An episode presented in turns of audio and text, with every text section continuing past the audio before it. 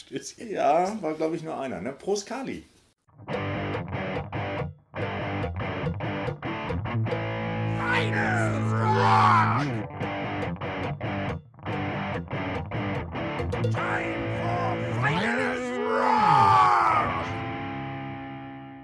Hier Sponsert könnte. Ihre Werbung sein.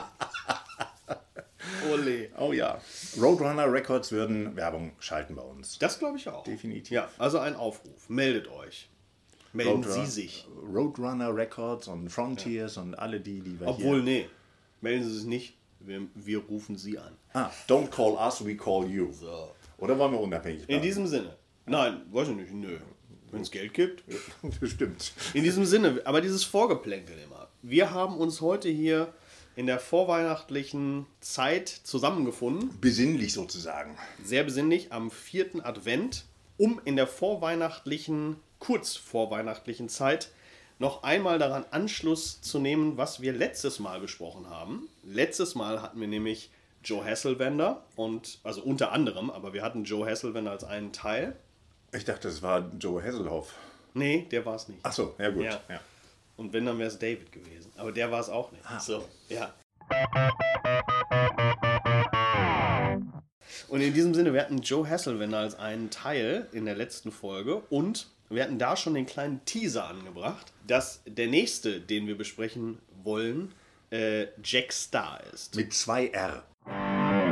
Jack, Jack Star. Star. So. Und äh, in diesem Sinne, Axel, würde ich sagen, äh, fangen wir ganz besinnlich an. Fangen wir besinnlich an, ganz genau. Denn Jack Starr ist äh, jemand, der mich auch seit vielen, vielen Jahren begleitet. Ich habe in meine Unterlagen geguckt und es war äh, der 21. August 1985, als ich in Hildesheim zugegen war und im hiesigen Plattenladen ähm, die erste Soloscheibe von Jack Starr gekauft habe. Und dieses wunderbare Werk, Out of the Darkness, begleitet mich seit der Zeit, weil das auch so ein zeitloses Ding ist, was man immer wieder reinlegen kann.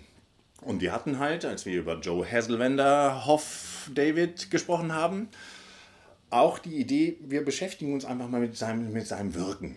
Und da möchte ich jetzt mit einem Zitat anfangen, über das ich gestolpert bin. Und ähm, man möge jetzt nachvollziehen, dass ich in den Modus von Orson Welles komme. Weil ich jetzt, was ich jetzt vorlese, ist. Oh, ich muss jetzt immer so ein Ja, warte, ey, Trommelwirbel. und Trommelwirbel und dann jetzt so. well, Jack Starr was looking for the right elements to form the ultimate heavy metal band. At the beginning of the 80s. Ein Raunen geht durch den Raum. Und das finde ich sehr beeindruckend. Also zu sagen, ich bin hier so ein Pimpf mit einer mit zwei R am Ende und Anfang der 80er New York, was gab es da? Kiss, Riot waren da. Und zu sagen, jetzt gründe ich die ultimative Heavy Metal Band. Und sagen, finde ich ein guter Vorsatz und ist ja teilweise auch gelungen. Denn dann hat er den zehn Jahre, also er ist Jahrgang 51, hat dann den zehn Jahre jüngeren David DeFace kennengelernt und die haben beschlossen, unsere ultimative Heavy Metal Band heißt Virgin Steel. Und lass uns doch mal gleich ein Album rausbringen, das 1982 rauskam, das den kleinen Nachteil hat zu sagen, okay, was wollen wir jetzt genau machen? Wollen wir klingen wie Kiss oder wollen wir klingen wie Rainbow, wie Manowar waren gerade so im Entstehen. Also wollen wir jetzt episch sein und kräftig oder wollen wir tralala? Und gerade im ersten Album ist dieser Widerspruch oder dieser, diese Gegensätze finden sich, finde ich, in den Songs halt wieder, wo man das Gefühl hat, ist das jetzt Fisch oder Fleisch oder ist es ähm, Eiskeule oder Himbeermarmelade oder alles in einem Topf. Und das finde ich sehr schade, weil die Ansätze sind sehr gut. Auch die Gitarrenarbeit von Jack Starr macht richtig Laune, aber die Songs sind, naja. Und das zweite Album, 1983, Guardians of the Flame, macht das wesentlich besser. Und auch dort sind alle Trademarks halt da, die Virgin Steel heute auch noch hat. Und auch dieser Versuch zu sagen, wir haben eine, nennen wir es mal, poppigere Seite und wir haben diese epische, diese Power-Metal-Seite, sind in diesem Album schon sehr gut oder wesentlich besser als im ersten Album dann verarbeitet. Wenn ich das sagen darf, das zweite Album liegt hier vor uns als Vinylscheibe, wie du eben sagtest, ähm, gekauft äh, in den Tiefen der 80er, 84. Nee, nee, das habe ich später gekauft. Okay, aber es liegt hier vor uns Ja. und es ist das Original-Vinyl aus den 80ern. So. Ähm, und äh, auf dem Foto werdet ihr es sehen, nur um darauf nochmal hinzuweisen, da zeigst du die LP und ich halte den Laptop. So. Es ist, es ist ja auch so die Manifestation des Dazwischenseins. Ich denke, Wo das wir uns wird. Ja, das, das, deine Fans werden es bemerken, meine Fans werden sagen, was ist das für ein Kasper? So. Aber Sprichwort Kasper, vielleicht nochmal zurück zu Jack Star mit Ja. 2R. Was ich immer bemerkenswert finde, wenn man sich halt ein paar Fotos von ihm anguckt, auch eben das, was da auf, dem, ähm, auf der Rückseite ähm, vermerkt ist, also wenn man sich den Typen anguckt und denkt so, okay, ich will so sein wie Manowar und wie die harten Jungs und der sieht eben aus wie Daniel die Schnecke. Und das finde ich immer ein bisschen, bisschen schade, weil also gitarrentechnisch hat das voll drauf. Aber irgendwie wirkt er halt so, ja, wie, wie Klein Dovi, der eben bei den großen Jungs mitspielen will. Jetzt rein optisch. Wie gesagt, akustisch hat das voll auf der Pfanne. Naja, und wie gesagt, auch dieses Album geht halt sehr schön los mit ähm, Don't Say Goodbye, in Klammern, Tonight. Und da merkt man schon, ist schon eigentlich ein bisschen schnulziges Thema, trotzdem eben kräftig reingebracht. Und das ist eben, wenn man sich mit der Scheibe beschäftigt, und das ist auch ein Tipp, sie einfach durchzuhören, weil sie genau diese Ansätze hat. Auf der einen Seite ein bisschen poppig wie, wie Kiss und auf der anderen Seite wollen sie halt klingen wie Rainbow oder e- eben episch und wie die großen Jungs. Und das gelingt auf dem Album sehr, sehr gut. Und danach ist es aber passiert, dass sie sich ein bisschen verkracht haben. Und tatsächlich, obwohl Jack Starr Gründungsmitglied und eigentlich auch der initiale Funken war für Virgin Steel, hat er Pech gehabt und durfte den Namen nicht weiter verwenden. Wobei, wenn ich mir das Logo angucke, finde ich das gar nicht so schlimm. Das ist irgendwie so das dämlichste Logo, was ich je von einer Band gesehen habe. Und hat irgendein Familienmitglied hat das mal entworfen. Das ist schon mal ein großer, großer Jokus. Und das haben Virgin Steel dann ja besser gemacht in den folgenden Jahren, die auch tolle Alben halt rausgebracht haben. Aber dann halt ohne Jack Starr. Interessanterweise auch immer noch mit diesem Mix von, hey, sind wir jetzt eher poppig oder haben wir eben unsere harte Seite, die gerade in den ähm, 87er dieses, ähm, und 93er Werk äh, von, von Virgin Steel, wo sich das widerspiegelt, diese, ja, was, was wollen wir machen? Und da haben sie es halt besser hinbekommen. Gerade das 93er finde ich großartig, ein Riesending. Und bevor sie dann ja immer härter wurden. Und da waren halt noch diese eher poppigen Seiten da noch mit drin. Aber Jack Star raus und sagte so, was mache ich denn jetzt? Okay, ich gucke mich mal in New York, wo ich halt wohne, um und Stichwort Riot. Der ehemalige Riot-Sänger Red Forrester, in irgendeinem Pub haben sie sich getroffen, haben sich ein paar in die Birne gezischt und gesagt, lass uns mal ein Album zusammen machen. Und wir fragen mal Carl Kennedy von The Rods, ob er nicht Schlagzeug spielt und das Ding produziert und das hat er auch gemacht. Und dann ist eben 84 ein Album rausgekommen, Out of the Darkness, was, wie gesagt, heute noch einfach reinlegen und wohlfühlen weil es geht los mit Concrete Warrior, wo du denkst, ja, so soll es doch klingen. Und da ist dieser, dieser Kontrast auch nicht zwischen, sind wir jetzt poppig oder sind wir rockig. Das ist einfach nur rockig, flockig. Auch mit dieser schönen Stimme von Red Forrester, die einfach kraftvoll durch den Song geht. Und das ist ja bei, bei Virgin Steel, David DeFace hat ja auch eine sehr kraftvolle Stimme. Kommt manchmal in Höhen, wo man sagt, oh, das reicht, wenn du das einmal im Song machst, musst du es aber nicht fünfmal machen. Und hier ist es eben bei diesem Out of the Darkness Album einfach klare Linie, klare Kante, knackig produziert, sehr, sehr guter Hardrock mit Anleihen zum, zum Heavy Metal. Auf jeden Fall riffbetont und gitarrenlastig. Und deshalb ist das auch so eine Scheibe, die man wunderbar durchhören kann, wo man sich halt schwer tut noch mit weiteren Anspieltipps, sondern einfach reinhören und glücklich sein. Ganz genau. Und da schließe ich mal an, weil die Geschichte, die ich am Anfang erwähnt habe mit Joe Hasselwender, schließt zeitlich genau da an, nämlich das Album Out of the Darkness ist raus. Relativ erfolgreich.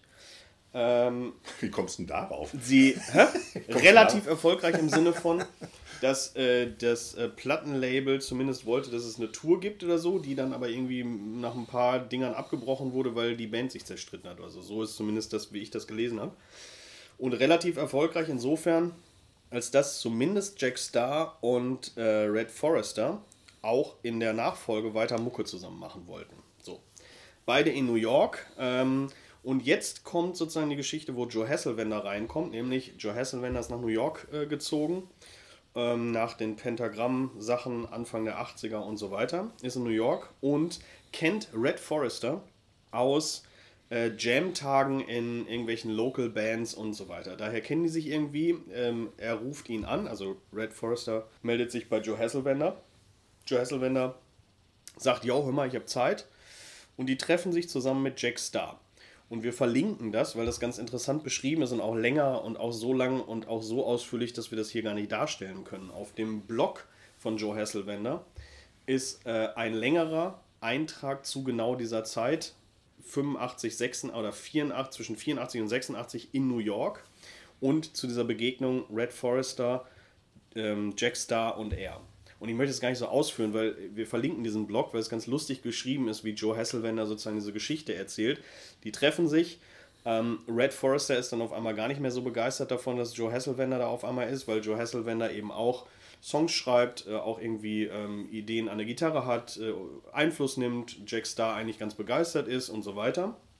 Unabhängig davon ist es dann in der Folge so, dass die äh, Red Forrester geht dann oder wird gegangen oder ich weiß nicht warum, so könnt ihr nachlesen in diesem, was wir verlinken von Joe Hasselwender. Aber was Jack Star und Joe Hasselwender dann machen, ist, Jack Star kriegt von so einem äh, ganz kleinen Ömmel-Label in New York angeboten, ein ähm, paar hundert Dollar, um Alben zu schreiben und aufzunehmen, die einer bestimmten Musikrichtung Richtung zuzuordnen sind.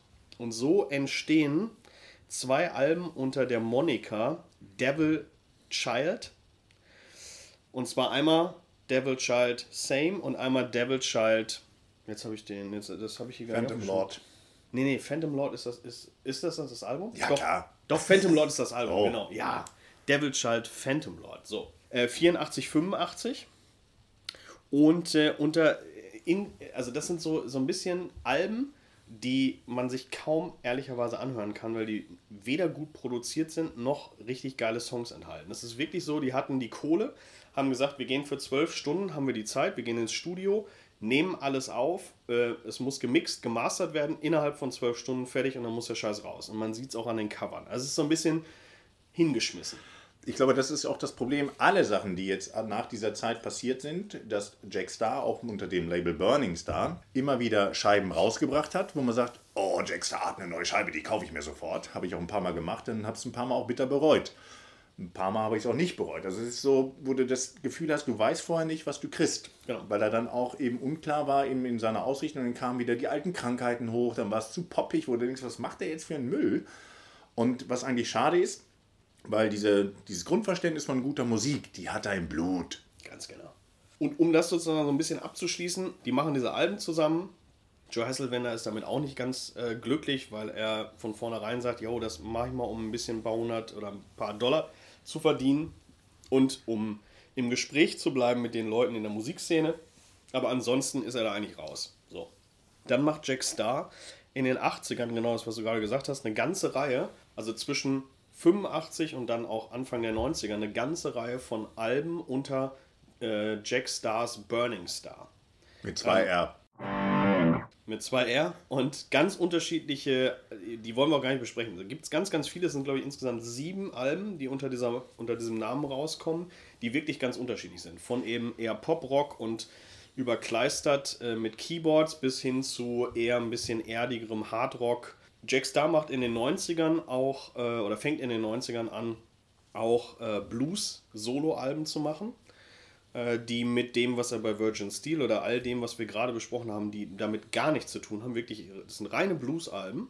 Gibt es äh, insgesamt drei Stück, die dann in den 90ern und dann Anfang der 2000er erscheinen. Und Joe Hasselwender und Jack Stars ähm, Wege kreuzen sich nochmal 2003, wo sie Guardians of the Flame aufnehmen. Ja, ähm, sie, nennen sich Guardians of the Flame. Ja, genau. Also Jack Stars Guardians of the Flame. Also benannt nach dem zweiten, zweiten Virgin. Aber mit einem besseren Logo auf jeden Fall. Geileres Logo, äh, besseres Cover. Wobei, das Cover, das mag ich tatsächlich. Also das ist irgendwie, das hat was. Ne? Aber jetzt das man, Man fragt sich was, aber irgendwas hat es, ja. Äh, es ist nicht ganz so schlimm wie Heavy Load oder weiß der Teufel was oder Ja, die Torch. sind- die sind aber toll. da, da Heavy kommen wir Load auch nochmal hin. Ja, Torch müssen wir auch nochmal machen. Ja. Aber, so, aber zurück zum, zum Thema. 2003 Guardians of the Flame ähm, mit Joe Hasselwender am Schlagzeug. Und es ist ein erfrischendes Album irgendwo zwischen Power, Metal, Hardrock, Anleihen von Rainbow äh, oder auch Gitarrenriffs-Anleihen bei, bei Rainbow. Und was ich sehr zu schätzen weiß, überall da, wo Joe Hasselwender spielt, hört man es, weil man hört, dass es ein organisches Schlagzeug ist. Obwohl bei vielen dieser Power-Metal-Produktionen, auch in der Zeit, also in den 2000er Jahren, immer schon viel mit, ähm, ich sag Double mal, Bass, ja, und, und viel, naja, und viel mit, mit ähm, entweder Triggern gearbeitet wurde oder mit äh, Drumcomputern. Und man hört halt hier, es ist ein organisches Schlagzeug und der ganze Sound ist sehr drückend und relativ, also ich finde sehr fett für die Zeit, sehr gut produziert und eben eher rau belassen. Nicht überladen mit Keyboards, Also finde, nicht es- überladen es mit, ist- mit es- Backgrounds und so weiter. quasi schließt es an Out of the Darkness an, Ja. so ein bisschen. Also ich habe mich so gefreut, das zu hören. Ich hatte das gar nicht richtig auf dem Schirm, dieses Album. Du hörst es und weißt sofort, es geht richtig gut los. 1, 2, 3 mit einem knackigen Gesang, eben ohne Schnickschnack, ohne Keyboard-Orgien, sondern hey, wir wollen hier 1, 2, 3 Rock'n'Roll machen oder Rockmusik. Und da kommt auch seine Leidenschaft oder seine Inspiration. Er sagt, Richie Blackmore ist einer meiner Lieblingsgitarristen, wo man dann auch tatsächlich so ein paar Rainbow-Sachen eben raushört. Also bei, beim, beim Outro, wenn, wenn das Lied so ausfließt, wo du denkst, ah, das hätte auch Gates of Babylon sein können. Aber gar nicht mal gezwungen, sondern einfach, wo du das Gefühl hast, ja, er, er, er lebt genau diese Musik und das ist dann wieder sehr schön hörbar. äh, ausgewogene Mischung zwischen Power Metal und eher, in, da sind viele Double Bass Parts drin und eher ein bisschen härter und, und schneller. Gleichzeitig aber eben auch eher dieses Hard Rock und offenere Feeling von äh, zum Beispiel Rainbow. Vom Riffing, aber auch vom, vom Gesamtgroove. Es ist auf jeden Fall eine vergessene Perle. So, definitiv, definitiv mit Joe Hasselwender am Schlagzeug und so kriegen wir die Kurve, nämlich es schließt an das an, was wir am Anfang gesagt haben oder du am Anfang gesagt hast. Out of the Darkness, geiles Teil, äh, auf jeden Fall direkte Empfehlung reinzuhören und genau dasselbe gilt für Jackstar Guardians of the Flame. Eine direkte Reinhörempfehlung und zwar alles, obwohl wenn ich einen Song nennen darf, dann ist es I Stand Alone. Oh, das klingt ein bisschen traurig. Es ist traurig, aber es ist schön. Gut, bei den anderen Jackstar-Sachen mit 2R müsst ihr, müsst ihr selber sehen, wie ihr euch da durchquält. Also da kann man Glück und Pech haben. Out of the Darkness, Guardians of the Flame und hier 2003, das sind einfach die Dinger, wo man sagt, hey, wer das nicht mag, der ist doof. Das ist ein schönes Schlusswort. In diesem Sinne, besinnliche Feiertage Schöne Weihnachten, guten Rutsch. und bis bald, wenn es wieder heißt. Finest Rock!